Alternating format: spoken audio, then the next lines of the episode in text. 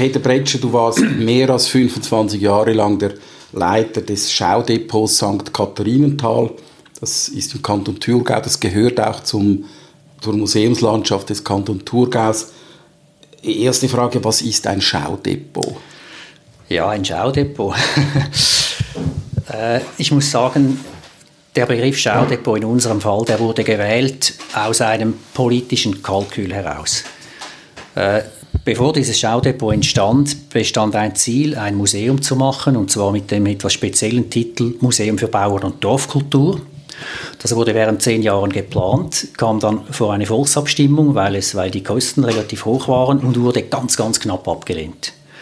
Und dann wusste man nicht, wie weiter, wie es überhaupt, äh, was man tun soll, nicht. Und ich wurde dann etwa drei Jahre nach dieser Abstimmung wurde ich geholt, um diese Sammlung zu betreuen. Es gab aber kein Ziel und man wusste nicht, äh, wohin überhaupt nicht. Und ich hatte dann schon Ideen, aber es ist dann ganz klar, man kann nicht eine Abstimmung verlieren und an einem anderen Ort trotzdem dieses Projekt realisieren, ein Museum zu machen. Und da waren wir gefragt irgendwie, wir waren ein Museum, durften irgendwie keines sein. Deshalb diese Kreation Schaudepot. Und das wurde geschluckt. Weil wenn man heute durch diese Räume geht, es sind auf vier Stöcken, da muss man eigentlich sagen, es ist eigentlich ein Museum, ein Museum über die ländliche Kultur, über das Handwerk, äh, der letzten 150, 200 Jahre in dieser Region. Das trifft durchaus zu. Es, äh, es, ist eigentlich ein Museum, es hat aber gewisse Bereiche, die depotartig sind, nicht? Also vor allem in den zwei oberen Geschossen, da haben wir im Dachbereich, äh, wie soll ich sagen, Kleingeräte, so, so aneinandergereiht. Wir haben sehr viele Gestelle, wo Kleingeräte eingelagert wurden. Es gibt auch historische Räume, nicht? Also es hat Depot-Elemente, aber ich würde es eigentlich von der Sache her auch als Museum bezeichnen.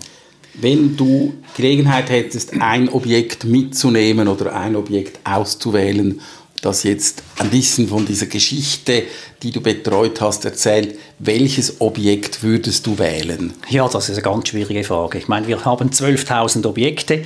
Äh, ich kenne, ich würde sagen, 9.000 sind unter mir quasi hereingekommen.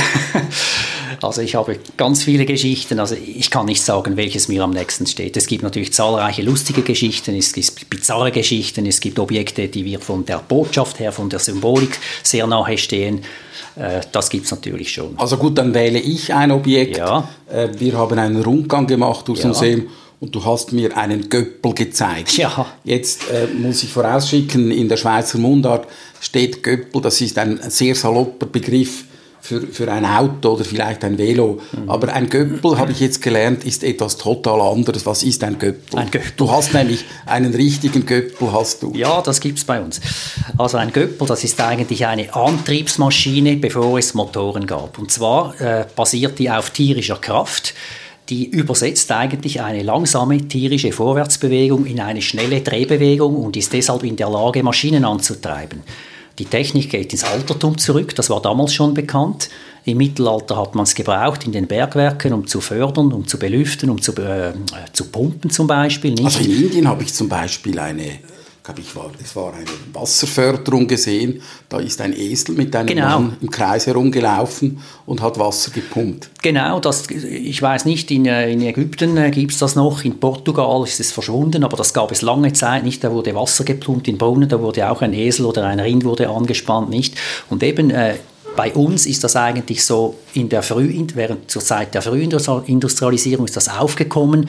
Wenn die Wasserräder äh, stillstanden, wegen, äh, wenn kein Wasser da war, hat, hat man Ochsen eingespannt, nicht? So 1800, 1810, 20 war das ganz üblich, nicht? Und um etwa 1850, 60 sind diese Göppel in die Landwirtschaft gekommen und wurden dann im großen Stil produziert und blieben im Einsatz, bis dann Elektromotoren erschwinglich wurden und günstig wurden und dann sind sie relativ rasch verschwunden wenn man durch das Museum geht oder eben durch das Depot, dann trifft man immer wieder auf Objekte, wo man sich fragen muss, was ist das? Mhm. Äh, es gibt Dinge, die sehen nicht so aus, äh, dass man ihren Zweck erraten könnte. Äh, ich kann mir vorstellen, dass das dir am Anfang auch so gegangen ist. Ja, es gab Objekte, da wusste ich lange nicht, was es ist. Das gab es aber nicht. Ich, mache, ich, ich verbringe fast mein ganzes Leben nun schon mit Objekten dieser Art und das, äh, ja, irgendwann kennt man natürlich diese Branche ein bisschen nicht. Man kennt die Literatur, man kennt andere Leute, die ebenfalls Kenntnisse haben. Also die Objekte, die in dieser Sammlung sind, die kenne ich alle. Träumst du auch von solchen Objekten Nacht? Nein, ich träume nicht, träume nicht von Objekten, das nicht, nein. Aber von Situationen, wo plötzlich ein Objekt auftaucht und du dann herausfindest, für das, was das ja, gut, gut ist. dass er Objekte herausfindet, was natürlich sehr, sehr häufig vorkommt. Im Schnitt bekomme ich jetzt pro Woche etwa eine, manchmal zwei Anfragen äh, von Museen, von Privatsammlern, von Leuten aller Art, die mir irgendein Bild zusenden. Nicht, was ist das, was könnte das sein? Also das ist für mich eine ganz alltägliche Situation. Das mache ich dann. Und nicht immer, aber fast immer finde ich es raus und kann eine Antwort geben. Jetzt hast du gesagt, es sind über 10.000 Objekte. Du hast auch gesagt, du hast 1994 angefangen, ich glaube mit irgendwie 4,5 Stellenprozenten, also eine sehr kleine äh, Beschäftigung. Und du hast einen ganz wesentlichen Teil der Sammlung selber aufgebaut. Nun ist es ja nicht so in der Kunst, wo man mit dem großen Portemonnaie winken kann und dann hat man eine Ankaufskommission. Ähm, bei dir läuft das ein bisschen anders mit den Objekten. Wie kommen die Objekte zu dir oder wie kommst du zu den Objekten? Nein, die Objekte kommen zu mir. also, Geld spielt eine sehr untergeordnete Rolle. Ich würde sagen, so geschätzt äh, wurden etwa 80 Prozent aller dieser Objekte wurden geschenkt. Und zwar nicht im Thurgau ist dieses Projekt, dieses Schaudepot St. Katharinenthal oder eben früher noch dieses Museumsprojekt im Tobel ist sehr bekannt. Es war sehr in der Presse präsent, die Leute wissen, dass es das gibt. Und wenn irgendwo ein Haus umgebaut wird oder abgerissen wird, nicht, oder jemand ins Altersheim zieht, kommt es sehr häufig vor, dass wir ein Telefon bekommen. Äh, möchten Sie bitte noch vorbeikommen? Es hätte vielleicht Objekte, äh, die für Sie spannend sind und dann wird aufgezählt, was es hat, oder? Und das ist lustig, die Objekte, die man uns anbietet, die haben wir alle längstens, oder? Und es ist fast eine Regel, dass wir immer mit ganz anderen Objekten gehen, als weswegen wir gerufen wurden. Ist fast eine Regel. Was wird dann am, am häufigsten angeboten? Ja, häufigsten nicht. Ich meine, wir sind ein ländliches Museum, äh, bäuerliche Fahrhabe, nicht alte Fuhrwerke, Wagen, Arbeitsgeräte nicht. Aber eben, es gibt, heute gibt es selten etwas, das wir noch nicht besitzen und das wir übernehmen möchten. Oder auch Hausrat, aller Art natürlich, oder? Nun, wenn ein Objekt zu dir kommt, ähm, musst du das restaurieren, musst du das äh, konservieren, musst du das beschreiben, was, was passiert da? Ja, wie ist der Ablauf? Also früher hatten wir eine Restaurierungswerkstätte mit äh, Profis, die, das, die arbeiteten, diese, diese Objekte reinigten, restaurierten, soweit das erforderlich ist, nicht äh, äh prophylaktisch behandelten gegen Wurmbefall etc. nicht. Äh, seit einigen Jahren gibt es das nicht mehr, aber wir sind auch, wie soll ich sagen, die Neueingänge in dieser Art sind auch sehr, sehr zurückgegangen. Wenn ein Objekt ausstellungsfähig ist, das heißt gereinigt und so weiter präsentabel, prophylaktisch behandelt, dann kommt es in die Ausstellung und es wird inventarisiert. Also es kriegt eine Inventarnummer und ein Pendant ist, äh, äh, ist in einer Datenbank nicht. Da wird, äh, wird ein Beschrieb gemacht, wird auch die Fundumstände oder die, die Umstände, wie das zu uns gekommen ist, werden beschrieben. Das Objekt wird beschrieben und ganz wichtig nicht, also immer wenn ich zu, zu Leuten gehe, dann frage ich, haben Sie Erinnerungen? Was hat sich damit ereignet? Und diese Geschichten, das ist das eigentlich Spannende. Und wenn immer möglich, halte ich das im Inventar fest. Da, das ruft jetzt natürlich nach einem Beispiel. Was, was wird etwas angeliefert und es gehört eine Geschichte dazu? Was ja, kommen da für Geschichten? Eine Geschichte, ja, eine spezielle. Gut, die normalen Geschichten sind anders, aber eine spezielle Geschichte zum Beispiel nicht. Ich wurde gerufen, das war eine alte Schmiede, nicht, äh, Schmiede hatten wir schon, brauchte ich nicht, aber da lag so eine sehr merkwürdige Tafel äh, lag dort, eine gemalte Tafel, vielleicht 100, 120-jährig. Da war darauf geschrieben mit Ölfarbe, Fahren mit Vieh auf diesem Wege verboten oder so etwas ähnlichem. Buße 10 Franken der Gemeinderat. Nicht ein lustiges Ding, nicht äh, eine frühe Verkehrstafel handgemacht. Ein bisschen speziell, nicht? Die Museen leben von speziellen Dingen, das Normale haben andere auch, oder? Und äh, die gefiel mir natürlich, oder? Und ich habe diese Tafel nur angeschaut, die lag auf einem Fenstersims, habe nur so geschaut. Und da sagte die Frau, also ich war damals noch relativ jung und die Frau war schon älter, die sagte, ja, ja, nein, nein, das geht gar nicht. Also äh, ihr Sohn wolle diese Tafel, äh, der habe schon gesagt, äh, die, die solle hier bleiben, nicht? Okay. Ich habe dann andere Dinge mitgenommen. Ein halbes Jahr später ruft mich die Frau wieder an ja, sie habe noch sie habe noch Dinge, es soll noch einmal kommen, oder? Bin ich gegangen und diese Tafel lag immer noch dort, aber ich habe sie nicht beachtet. Ich wusste ja, die, die, die kommt nicht ins Museum. Dann sagt sie zu mir, ja, Herr Bretscher, wollen Sie diese Tafel nicht? Dann habe ich gesagt, ja, ja, äh, das verstehe ich nicht. Sie sagten doch, Ihr Sohn wolle diese, die, die kommt nicht ins Museum. Dann sagte mir die Frau, ja, ja, das ist so, wissen Sie, mein Sohn will sie unbedingt und der Sohn meiner Schwester will sie auch unbedingt. Und wenn dieser sie kriegt, ist dieser verrückt und umgekehrt, oder? Also haben wir beide entschieden, sie muss ins Museum, damit es keinen Streit gibt. Also eine schöne Geschichte, ja. äh, wo man eine salomonische Lösung gefunden hat genau. für, ein, für ein Objekt. Ähm, wir hören jetzt die Glocken und vielleicht sagen wir noch ein Wort zum Ort, wo wir jetzt sind. Wir sind nämlich nicht im äh, Museum äh, oder nicht im Schaudepot. Es ist jetzt Anfangs November 2021. Es sind ungeheizte Räume. Wir sind jetzt bei dir zu Hause und du wohnst in einer Mühle in Andelfingen und was man hört, sind die Kirchenglocken von mhm. Andelfingen. Mhm. Und die Mühle, du wohnst gewissermaßen in einem Haus, das du selber zu einem Museum umfunktioniert hast. Weil da unten dreht sich ein Mühlerad und wenn man ganz nett fragt, dann darf man in den Keller gehen und dann die Mühle besichtigen. Ja, also ich muss da etwas korrigieren. Ich habe das Haus nicht zu einem Museum gemacht. Es war schon eines, nicht? Also dieses Haus eben, es, es gehörte weiter entfernten Verwandten von mir, nicht? Und ist dann zu mir gekommen, also irgendwie so spezielle Weise. Dieses Haus, das stand seit dem Zweiten Weltkrieg mehrheitlich leer, wurde kaum mehr genutzt und eben die alte Mühle, die steht seit etwa 1900 leer. Das war nur noch ein Abstellraum und deshalb hat sich das alles erhalten. Und als natürlich dieses Haus zu mir kam, da habe ich gefunden, ja, das, das soll wieder irgendwie äh, instand gesetzt werden. Das so, sollte man sehen können, wie das war, weil das noch so erhalten war, nicht? Und heute läuft das Wasserrad nicht und der Mahlstein, der dreht sich, wenn man will, aber malen, das machen wir also nicht.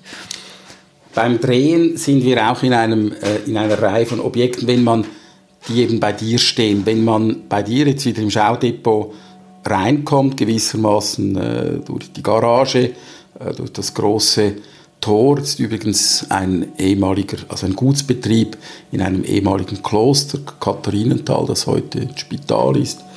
Ähm, da ist man in einer gigantischen Trotte drin. Mhm. Da sind äh, Pressen, die für äh, Wein und für Most gebraucht wurden. Äh, für diejenigen, die das nicht wissen, der Kanton Thurgau hat äh, den Übernamen Mostindien, also wir sind hier im Obstbaukanton, da wird aber auch Wein gemacht.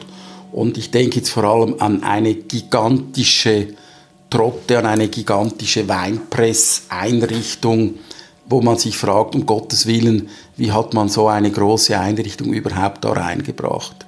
Es ist riesig. Ja, also man kann sagen... Also als ein kleines Museumsobjekt ist das schon mal ein ziemlich Gerät von industriellen Ausmaßen. Ja gut, es ist, es ist sehr vorindustriell. Also diese Trotte, die stammt wahrscheinlich in den ältesten Teilen aus dem Spätmittelalter. Die Spindel, die wurde 1812 ersetzt, weil die, das war quasi Verbrauchsmaterial, die, die hielt manchmal der Belastung nicht stand. Also ein sehr handwerkliches Gerät, aber ein sehr großes Gerät. Jetzt, man muss vielleicht vorausschicken, diese Trotten, die wurden ja schon früher über große Distanzen transportiert, weil diese Bäume, die gab es nicht überall. Also das wurde über 30, 40, 50 Kilometer manchmal weit hergeholt, meist im Winter auf Schlitten, wenn der Boden gefroren war. Nicht, das hat natürlich den Transport erleichtert. Und es gab in früher Zeit, gibt es auch Überlieferungen, nicht das ganze, äh, die männliche Bevölkerung ganzer Dörfer haben mitgeholfen, 100, 200 Leute nicht. Und diese Transporte haben dann in richtige Volksfeste eigentlich ausgeartet. Jetzt hier war das etwas anders. Die originale Klostertrotte, die existiert nicht mehr. Aber diese Trotte aus dem Kanton Thurgau, aus Oberneunvorn genau, äh, die steht nun genau dort, wo früher die Trotte, Klostertrotte stand, gibt also gewissermaßen einen Eindruck, wie dieser Raum früher ungefähr ausgesehen haben könnte, nicht? Die Trotte hat eine lustige Geschichte. Die war bis 1950 war die in Betrieb. Früher war das eine Weintrotte. Später wurde sie noch von drei Bauern zum Pressen von Most gebraucht. Deshalb hat sie so lange überlebt.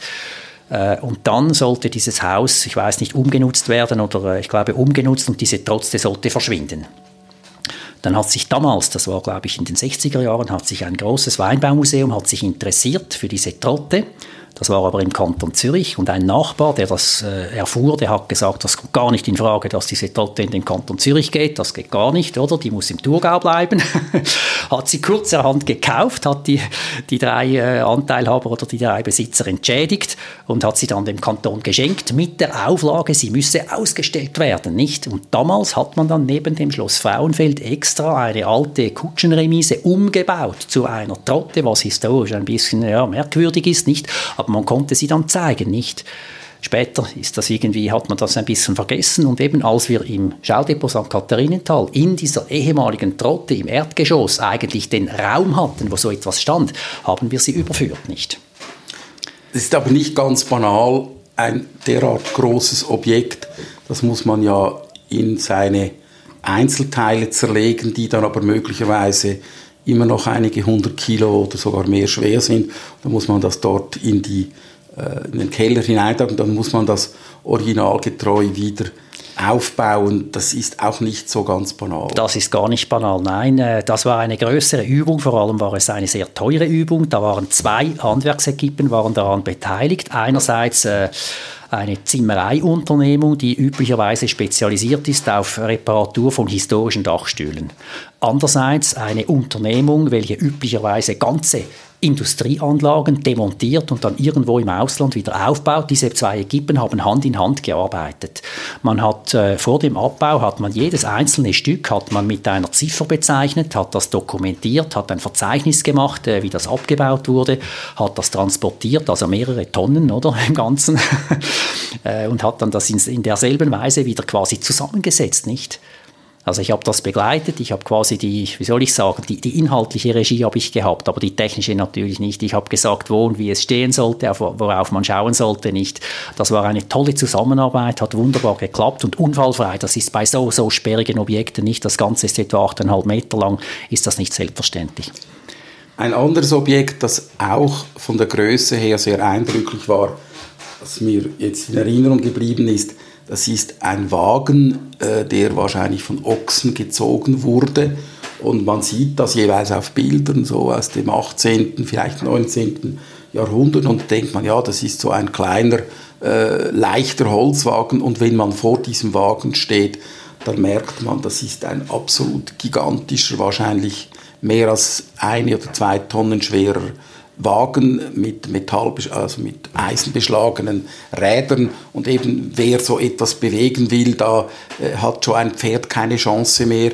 Das wurde dann von Ochsen wurde das gezogen. Aber da fragt man sich auch, ich meine, das steht im dritten Stock, dieses Objekt. Mhm. Das musste ja dann auch komplett zerlegt werden. Ja, natürlich. Also gut, wir haben glücklicherweise haben wir in diesem Haus, in diesem Schaudepot, im ehemaligen Kornhaus übrigens war es, äh, einen elektrischen Aufzug. Der wurde modern eingebaut und solche Objekte, die mussten natürlich teilzerlegt werden, können dann aufgezogen werden und äh, wieder zusammengesetzt. Jetzt vielleicht noch eine Bemerkung zu diesem Wagen, der so schwer ist, nicht? Man muss sich vor Augen halten, äh, Transport gehörte eigentlich früher äh, wie soll ich sagen, unbedingt dazu. Nicht die ländliche Tätigkeit, Landwirtschaft ist immer mit Transport verbunden. Man kann sagen, Bauern ist eine Art von Transportgewerbe. Man hat immer etwas vom Hof wegzubewegen, Saatgut oder, oder Dünger oder führt etwas ein. Also äh, äh die Arbeit des Bauern ist Transportgewerbe.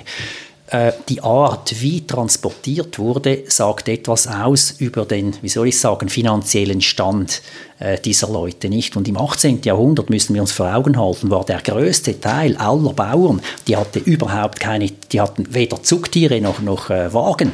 Die haben das getragen oder mit, mit Stoßkaretten oder Handwagen haben sie transportiert, nicht? Das heißt, nur die reichen Bauern konnten sich Ochsen die, leisten. Die, Ein Agrarhistoriker hat mir mal erzählt, dass bei den äh, nicht vermögenden Bauern dann eben Hunde zum Einsatz kamen, zum Beispiel um Schlitten oder Milchwagen oder so zu ziehen. Genau, das war sehr üblich, nicht? Der Einsatz von Hunden, auch, auch im Kleingewerbe, nicht. Hunde, die wie, wie in Hamsterrädern, nicht, die mussten, die mussten rennen und da wurde beispielsweise ein Schleifstein angetrieben, nicht, oder, äh, oder Metzger oder Bäcker haben Hunde vor ihre Karren gespannt, um die Kunden zu bedienen, nicht, aber äh, wie soll ich sagen, das war schon, äh, ja, das war so eine Nische vielleicht, nicht, aber äh, man hat immer unterschieden unterschieden zwischen sogenanntem Fußvolk, also die gar keine Zugtiere hatten, äh, Halbkleinbauern, Halbbauern oder eben dann quasi die Vollbauern, nicht, die eben zwei bzw. vier Zugtiere hatten äh, und die entsprechende Fahrzeuge hatten. Und eben je, je, je mehr Zug jemand hatte, je besser war er finanziell gestellt. Und diese Wagen, die, die sahen eigentlich von bescheideneren Bauern, größeren, sehr ähnlich aus, aber die reicheren Bauern, die hatten große Wagen. Und eben den Wagen, den du angesprochen hast, das war ein sogenannter Querbennenwagen, der eben nicht nur für landwirtschaftliche Zwecke benutzt wurde, sondern auch für Kiestransporte. Und gerade im Thurgau war das sehr, sehr verbreitet, dass Bauern noch einen, einen Fuhrhaltereibetrieb hatten und eben Kiestransporte für das Baugewerbe ausführten. Jetzt gehen wir in ein anderes Stockwerk äh, von diesen Objekten weg. Äh, für mich ist es irgendwie eines meiner Favoriten. Äh, es gibt ein Stockwerk, da hast du Räume eingerichtet, Räume mhm. rekonstruiert mhm. und du hast dann gesagt, jeder Raum ist gewissermaßen Schnitt, der entspricht mhm. einem ganz bestimmten, einem mhm. ganz bestimmten historischen Epoche. Und es gibt noch etwas, das sind alles Räume, wo Frauen drin gewirkt haben.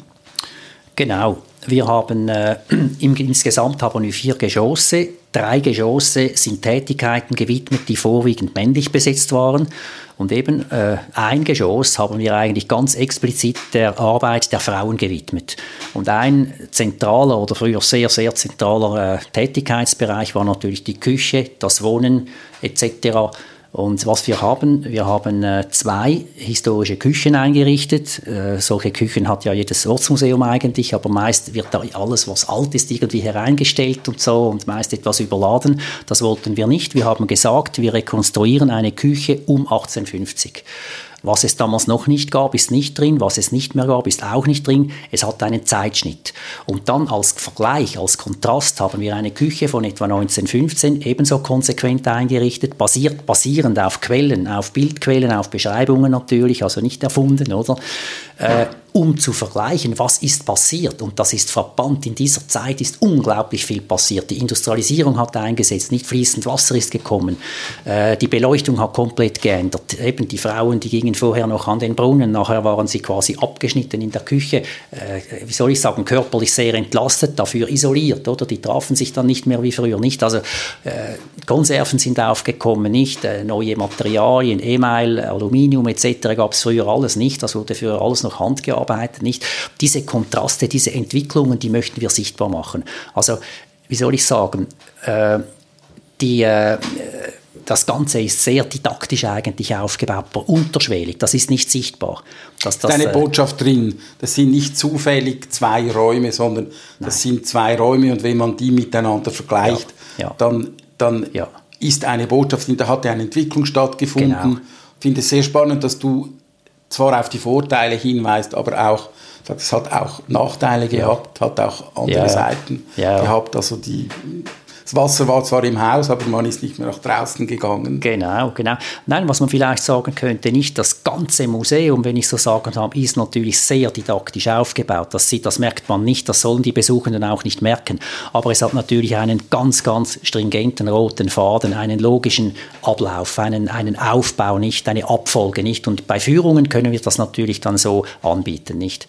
Die Leute werden sanft geführt durch ein Thema, es wird etwas eingeführt, es wird das aufgebaut und wenn möglich äh, sollen die Besucher dann irgendwie so etwas wie ein Aha-Erlebnis haben oder irgendwie ein bisschen, ja, erschrecken ist jetzt zu viel gesagt, aber irgendwie so ein bisschen emotional auch äh, angesprochen werden, nicht? Ich meine, das, das ist eine gute Führung, dass die Leute irgendwie äh, ja, etwas aufgerüttelt werden und etwas mitnehmen, nicht? Oder auch wenn sie das Haus verlassen, damit sie etwas haben, womit sie darüber diskutieren können oder nachdenken können. Also das ist durchaus ein Ziel, nicht?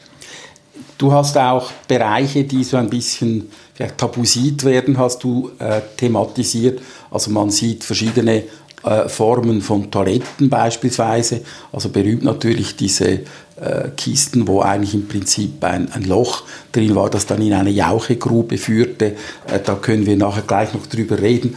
Aber da gehören auch Objekte dazu. Ich denke an eine Unterhose für einen Mann. Mhm. Äh, sie ist absolut monströs, wie das aussieht. Also es ist erst einmal riesengroß. Es ist unheimlich derber Stoff und man hat das Gefühl, diese Unterhose war schon sehr lange in Gebrauch. Sie ist voller, Flick, voller Flicken. Sie, sie wurde geflickt und ge, mhm. äh, war kaputt und ist dann mhm. wieder, kaputt, wieder geflickt worden. Das mhm. ist etwas sehr Spezielles. Eine Unterhose von 1900 oder ja, ja. Von, wo war die? Ja, gut, vielleicht, es waren zwei Themen. Nicht das erste da die Hygienisierung quasi, nicht und dann dieses spezielle Kleidungsstück. Vielleicht noch eine Bemerkung eben zur ersten Frage. Also eben äh, ein Thema ist auch, wie hat sich äh, die Technik im Haushalt entwickelt. Es gibt verschiedene Bereiche, nicht Wasserversorgung, dann eben die Hygiene, äh, Kochen ist ein Bereich, Vorratshaltung etc., Reinigung. Bei der Hygiene kann man eben feststellen, es hat sich im 19. Jahrhundert eine Tendenz entwickelt, die eben diese, wie soll ich sagen, gewisse Bereiche wie ausgliederte aus dem öffentlichen Bereich. Sie wurde mit Scham belegt, nicht? Und so im früheren, mittleren 19. Jahrhundert, da hatte man noch diese Plumpsklo, nicht? Und ein sehr schönes später, oder diese Nachtstühle, nicht? Die, die sahen aus wie tolle Fotos, nicht? Waren aber eigentlich äh, Nachtstühle, äh, nicht? Nachttöpfe, nicht? Ja. Eben für den Stuhlgang, wörtlich eben, den ja. Gang auf den Stuhl, nicht? Und eben ein wunderschönes Stück in diesem äh, Zusammenhang ist so eine Waschkommode. Äh, die sieht aus wie eine Waschkommode, ist auch eine Waschkommode, hat aber einen Deckel, den man öffnen kann kann. Und dann ist es ein kaschierter Nachtstuhl, nicht? Weil das sollte man nicht sehen, das war nicht mehr schicklich, nicht? Gut. Und eine, äh, wie soll ich sagen, ich mache jetzt einen inhaltlichen Sprung zu diesem Kleidungsstück, nicht diese mhm. schwer spezielle Unterhose. Äh, das ist eine Trikot-Unterhose, die wurde also schon industriell hergefertigt. Trikot ist eine Art äh, künstliches Stricken oder Lisme, mhm. künstliche, mhm. künstliche Strickgewebe, nicht? War elastisch, war sehr kostbar. Man muss sich vor Augen halten. Damals trugen Männer und Frauen keine Unterhosen. Man trug diese sehr fast knielangen Hemden nicht. Äh, Unterhosen gab es nicht, oder? Und äh, eben als diese Unterwäsche aufkam, war das neu, schick, wurde aber auch von, von gewissen Leuten sehr stark belächelt, nicht? Und äh, die es nicht brauchst also ein Bauer nein. braucht keine Unterhose. Nein, das, also, man, da hat mir, also gerade zu dieser Unterhose, da hat mir einmal eine Frau, eine Besucherin, eine ältere Frau hat gesagt, das hätte ihr ihre, ich weiß nicht, Mutter oder Großmutter gesagt, genauso Unterhosen äh, seien zu, damals zu ihrer Zeit auch aufgehängt gewesen, nicht? Und die Wäscheleine war öffentlich einsichtbar, nicht? Und dann hätten die Schulknaben, die hätte dann gerufen, äh, den, den man ausgelacht, nicht in den Haut hätte gerufen, Unterhosen, Flitterstaat. Also das wurde als Flitterwerk quasi, als, als äh, ja, fast sündhaft irgendwie, sündhafter Luxus und überflüssig, etwas für die ganz Reichen und schon ein bisschen dekadent, nicht? So wurde diese Unterwäsche in der Frühzeit eingestuft, nicht? Und was mir an diesem Stück so gefällt, nicht, die wurde geflickt und geflickt und geflickt und auf den Flick nochmals geflickt, oder? Was eben auch zeigt, wie man früher mit Materialien umgegangen ist. Nicht heute wirft man ein Wäschestück sofort weg, kostet auch nichts, kann leicht ersetzt werden. Das war ganz anders. Made in China. Made in, ja. ja. gut. Ja. Und damals, wie soll ich sagen, etwas wegzuwerfen, das war nicht nur unökonomisch und unschicklich, das hatte fast, das war, hatte fast etwas war fast ein religiöses Sakrileg, nicht? Das durfte man sich, das gehörte sich nicht, das war sündhaft irgendwie, nicht? Und deshalb hat man alles repariert und gebraucht, bis es nicht mehr ging. Und am Schluss war es natürlich auch ein Lappen, Putzlappen, nicht? Äh, aber fortgeworfen hätte man das nicht. Du hast auch äh, Schränke, Wäscheschränke dokumentiert, wo dann Leinentücher äh, oder Leinenkleider drin sind und wir haben dann darüber geredet, wie viel mal hat man gewaschen, vielleicht zweimal im Jahr. Und irgendeinmal habe ich mir überlegt, wie haben diese Menschen gerochen und ich glaube, wir sind uns einig, die haben wahrscheinlich, sagen wir das mal ein bisschen zurückhaltend, einen relativ starken, einen relativ starken Körpergeruch gehabt. Ja, das ist heute komplett vergessen, weil niemand mehr Körpergeruch hat. Und wenn, wenn das der Fall ist, dann äh, ist das irgendwie nicht so toll. Nicht? Dann sagt man das diesen Leuten. Das war ganz anders. Man muss sich vor Augen halten, nicht solange, solange äh, handwerklich gearbeitet wurde, diese Leute, das war eine Zeit, in der man nicht geduscht hat. Das gab es nicht. Das gehörte sich übrigens auch nicht. Man, hatte man lehnte das ab aus Grundsätzen. Man dachte, äh, Duschen macht krank oder so, so ähnlich nicht. Das wollte man nicht. Also die Leute waren sehr verschwitzt, hatten Körpergeruch und das war normal. Das störte nicht, es war einfach schlicht normal und unumgänglich, nicht? Das gehörte dazu. Es ist übrigens auch beschrieben in historischen Quellen, nicht, dass das irgendwie dann später äh, Kinder, die das sich erinnerten, als sie erwachsen waren und eben diese hygienischen Standards wechselten, wie sie das in der Erinnerung beschreiben, wie diese Handwerker, wenn sie auf die Stör kamen, also zu Hause arbeiteten, äh, wie die einen Körpergeruch gehabt haben, das war sehr bekannt. Und eben, auch die, die, die Toiletten, nicht? Das waren häufig waren das Gruben, nicht? Und für heutige Begriffe unausstehlich, nicht? Also das ist unerträglich, nicht? Aber das war früher ganz normal. Das, das war üblich, nicht? Es gibt ja diese Theorie von der Verschiebung der, der Scham- und Peinlichkeitsgrenzen, ja. mhm. äh, die eine Zeit lang en vogue war. Stimmt diese Theorie? Ja gut, es gibt so Schwankungen, würde ich sagen. Es gibt natürlich, wie soll ich sagen, dieser Zivilisationsprozess, der ist schon irgendwie linear ein bisschen mit Einbrüchen, oder? Aber es gibt natürlich auch immer Rückwärtsbewegungen oder Gegenbewegungen, nicht, die, die eben diese neuen Standards geradezu brechen wollen oder etwas Gegenteiliges beweisen wollen. Aber an sich ist es natürlich schon zutreffend, ja. Vielleicht zum Schluss noch ein paar eher philosophische Fragen. Nein, zunächst noch einmal die Dokumentation. Ähm, Du hast ja gesagt, es gibt eine Dokumentation, es gibt eine Datenbank, wo nicht nur die äh, Objekte beschrieben sind, fotografiert und, und beschrieben jetzt sachlich, sondern wo auch möglichst auf den Zusammenhang, auf dem sie kamen, beschrieben ist. Ähm, was ist jetzt die Perspektive dieser Datenbank? Wird das vielleicht einmal eine öffentlich zugängliche Datenbank, wo man auch selber suchen kann oder in welche Richtung geht die Entwicklung jetzt bei diesem Museum? Du wirst ja in einigen Wochen pensioniert mhm. und das geht dann mhm. weiter und, und die Entwicklung ist natürlich mhm. Richtung Digitalisierung. Was siehst du da für Perspektiven? Äh, ich würde, das sind für mich zwei verschiedene Dinge. Das eine, das ist die interne äh, Objektdatenbank, wie sie eigentlich jedes, äh, jedes äh, Museum macht, nicht, wo die Objekte einzeln verzeichnet sind. Das ist eine additive Angelegenheit. Nicht jedes Objekt hat eine Nummer, es gibt einen Beschrieb. Äh, wenn man ja, äh, Angaben dazu hat, wird das dort eingetragen. Das ist eigentlich in der Regel für interne Zwecke. Heute wird es üblich, dass verschiedene Museen nach und nach solche äh, Sammlungsbestände zugänglich machen auf Internet und gewisse Daten öffentlich machen. Aber natürlich nicht, wo, wer das gegeben hat, was man bezahlt hat, das gehört nicht darauf, das gehört nicht dazu. Nicht. Aber einfach, äh, was allgemein interessiert, das kann durchaus öffentlich zugänglich gemacht werden, ist ganz interessant. Aber äh, was für mich jetzt viel spannender ist, dass ich habe noch äh, wie soll ich sagen, über diese Sammlung habe ich ja noch eine Publikation. Geplant kann man nicht sagen, sie ist eigentlich, sie liegt vor, aber erst im Manuskript, sie muss jetzt noch irgendwie herausgegeben werden oder äh, der, der Finish fehlt noch nicht. Und da geht es um etwas ein bisschen anderes, sondern äh, da versuche ich äh, einen Themenbereich möglichst repräsentativ darzustellen, und zwar aufgrund der Objekte, wie wir sie haben, klar, aber das reicht nicht aus. Es gibt andere, die wir nicht haben, vor allem aber aufgrund historischer Quellen oder Bildquellen.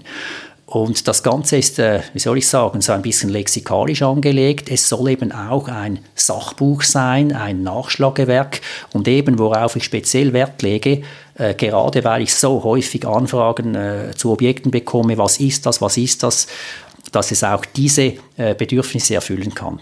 Es gibt Standardwerke, jetzt zum Beispiel für den Bereich ländlicher Alltagskultur oder Arbeitswelt. Für Deutschland gibt es sehr gute Standardwerke, ähnliches gibt es für Frankreich, äh, für Italien sowieso, für Portugal, für die Schweiz gibt es das nicht. Und da habe ich gedacht, da könnte ich im Prinzip eine Lücke füllen und eben äh, eigentlich ein Handbuch zu machen für Leute, für Museen, für Sammlungen, die sich für so eine Thematik interessieren. Das geht dann über den Kanton Thurgau hinaus? es ist es ist so, ich, äh, es geht der Thurgau und die angrenzenden Gebiete, würde ich sagen. Das ist eigentlich die Ostschweiz, aber eben nicht der alpine Raum, weil das ist wieder äh, kulturgeografisch oder Kult das ja. ist etwas anderes, nicht? Kulturräumlich ganz anders.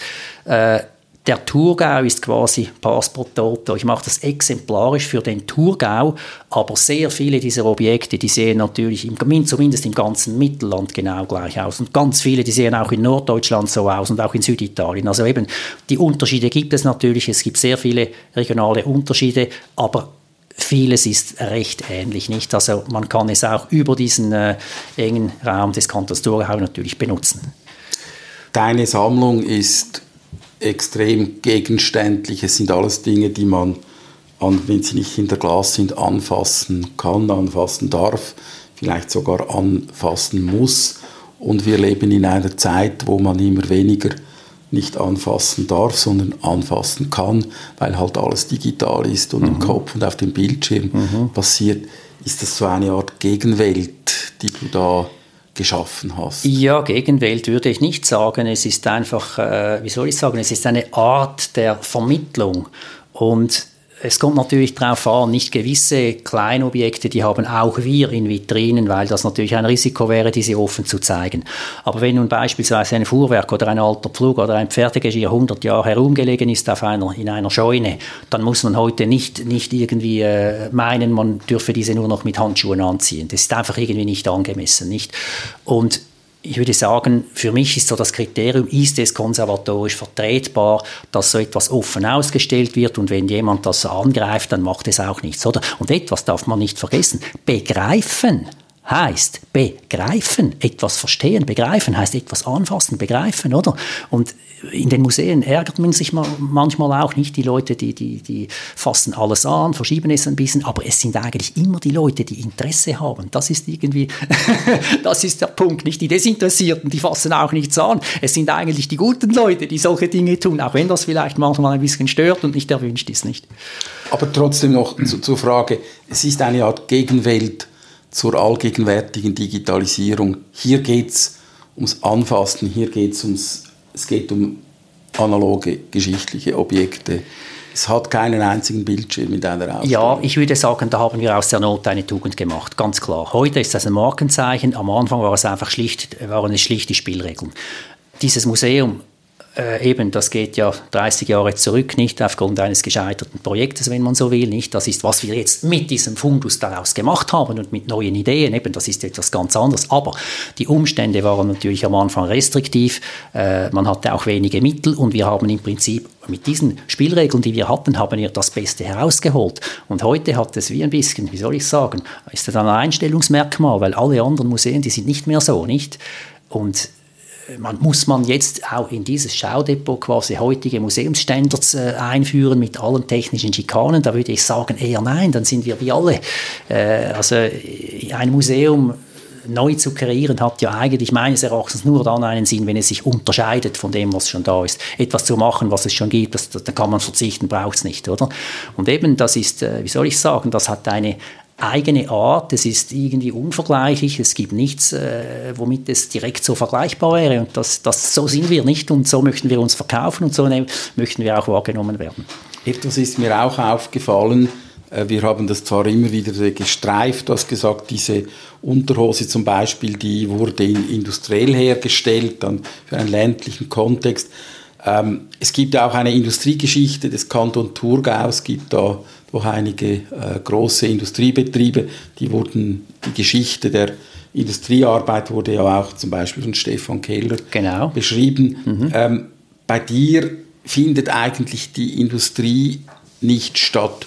Du hast ein Museum über die ländliche Arbeit gemacht oder ein Schaudepot und die industrielle Entwicklung, die kommt so an den Rändern rein. Ich erinnere mich zum Beispiel an einen Motor, einer der ersten Elektromotoren, die du mir erzählt hast, hat eine ländliche Genossenschaft gekauft. Mhm. Da steht dann Maschinenfabrik Hörlikon mhm. drauf. Mhm. Und das ist wahrscheinlich eben so 1910, 1920. Da kommt dann die Industrialisierung mhm. plötzlich. Aber im Prinzip geht es immer noch, das ist, wir sind immer noch in einer ländlichen und weitgehend nicht industrialisierten äh, Arbeit drin.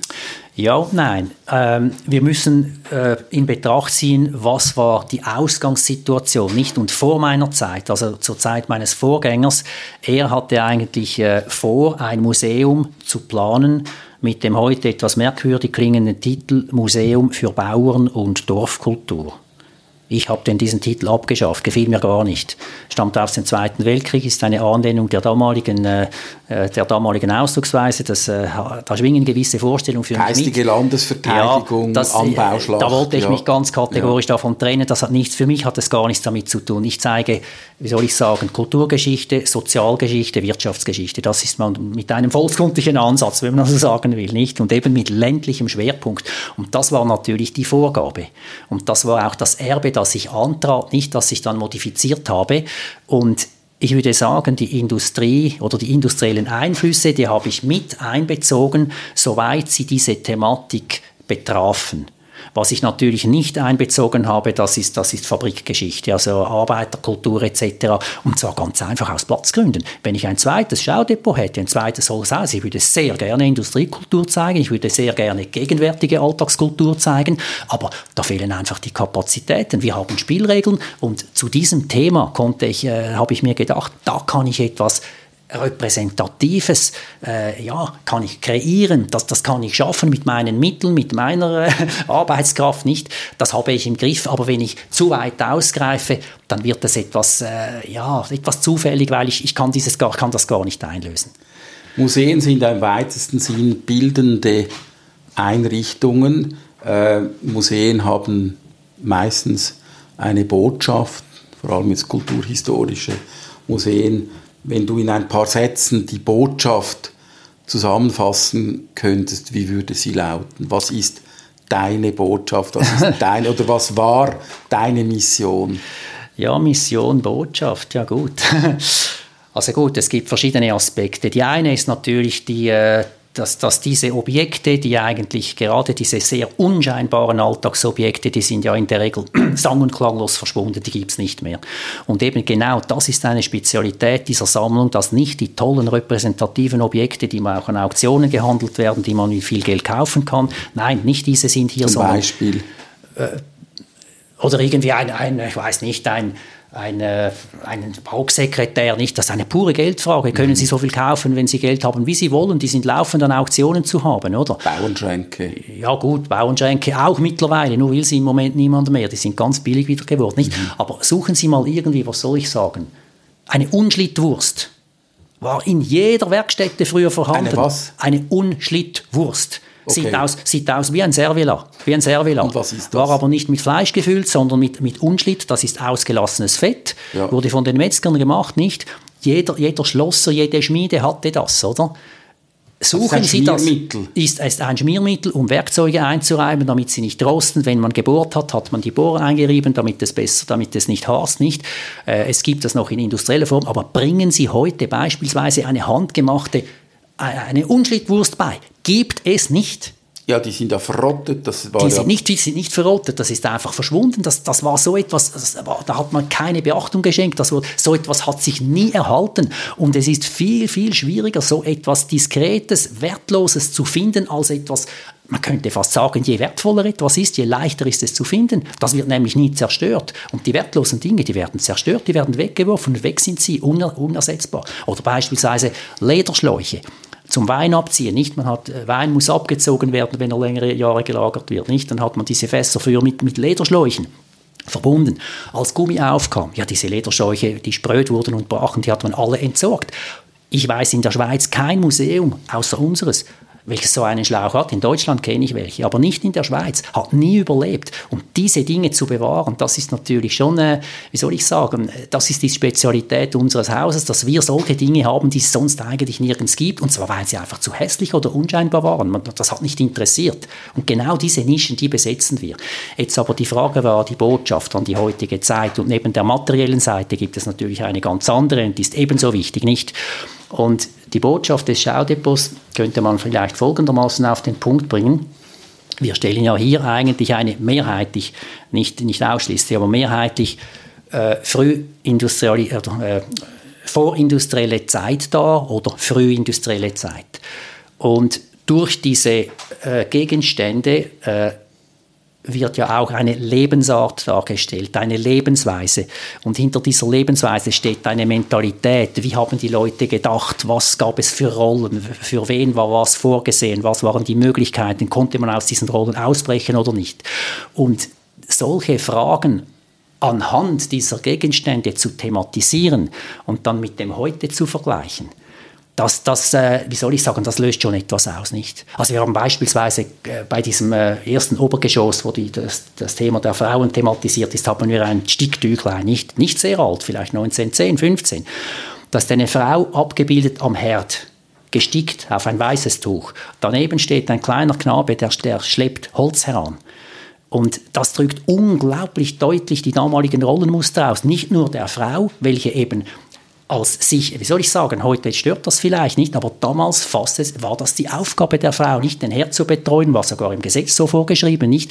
Und auf so einem solchen Tuch stellte sich die Frau so dar, wie sie wahrgenommen werden wollte. Nicht beim Aufwischen oder irgendwas. Nein, am Herd, das war ehrenvoll, das gehörte dazu, das war ihre richtige Rolle. Und ebenso beim kleinen Knaben nicht, der könnte dreijährig sein, vierjährig. Sobald die Kinder gehen konnten, hatten sie eine Aufgabe. Und eine der ersten Aufgaben, die sie fassten, das war beispielsweise das Herdholz herbeizubringen und sie waren verantwortlich für diese Tätigkeit. Sie konnten vielleicht den ganzen Tag dazu verwenden, aber sie wussten, das ist meine Aufgabe, ich bin verantwortlich. Und eben, die wuchsen in die Arbeitswelt hinein. Und wenn man das vergleicht mit heute, was kleine Kinder machen, das sind solche Kontraste nicht. Und wenn man solche Gegenüberstellungen als Frage in den Raum werfen kann oder stellen kann, das gibt Aha-Erlebnisse und das, dann wird man gewahr, nicht, wie, woher kommen wir, wie war es, wie ist es heute nicht. Also da werden Fragen aufgeworfen, welche die Leute beschäftigen und eben auch interessieren. Peter Bretscher, du hast so etwas wie ein Programm skizziert für ein ganzes Leben, äh, was auch deine Mission war, was du auch exemplarisch eben gemacht hast. Jetzt, wenn du pensioniert bist, muss ich ja vermuten, dass das jetzt nicht einfach fertig ist. Du vermute jetzt mal, du wirst jetzt nicht Golf spielen gehen, den nächsten zehn Jahren. Ja, Golf interessiert mich jetzt gar nicht, nein. nein, was soll ich sagen? Also klar, eine Pensionierung ist eine Pensionierung, eine gewisse, ein sehr wichtiger Lebensabschnitt, der wird dann ganz anders aussehen, das ist klar. Äh, ja, die Arbeit macht mir Spaß und begeistert mich immer noch, das ist ganz klar nicht. Äh, also im Museum da wird die Arbeit beendet sein, das ist ganz klar. Gewisse Tätigkeiten werden auch eine gewisse Zeit weiterziehen, aber äh, hier wird es, äh, das geht nicht weiter. Aber was natürlich ist, ich mache ja eigentlich seit Studienzeit habe ich immer noch, also eine kleine Firma ist ein bisschen übertrieben zu sagen, ich war ja nie mehr als 80 Prozent angestellt, nicht? Und das hat mir eben erlaubt, dass ich immer noch äh, in bescheidenem Umfang privat tätig sein konnte, vor allem im Bereich Museen. Und ich weiß nicht, ich hatte jedes Jahr jetzt, weiß nicht, vielleicht drei, vier Anfragen dieser Art, nicht Beratung von Museen, sehr häufig Sammlungsbegutachtungen etc., solche Dinge, auch Gutachten, manchmal auch für die Denkmalpflege, solche Dinge, wo sie keine Leute haben, die über diese Spezialkenntnisse verfügen, das geht natürlich weiter nicht. Aber ich, ich, arbeite ja nicht nur, nicht, also was mich, ich, also meine Arbeit war intensiv und hat mich total beansprucht, nicht.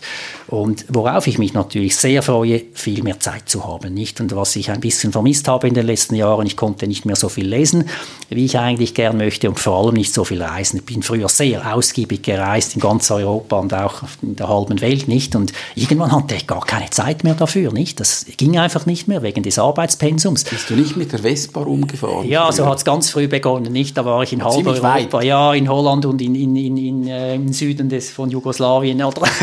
Gut, aber das war so eine, eine äh, abenteuerliche Frühphase, so muss es nicht mehr sein. Jetzt nein, Elektro-Vespa. Ja, nein, ist nicht mein Ding. Okay, gut. Nein, äh, worauf ich mich sehr freue, mich wieder diesen Dingen mehr lesen, reisen, solche Dinge, die auch wieder äh, Platz haben, was ich ein bisschen vermisst habe, vor allem in den letzten Jahren.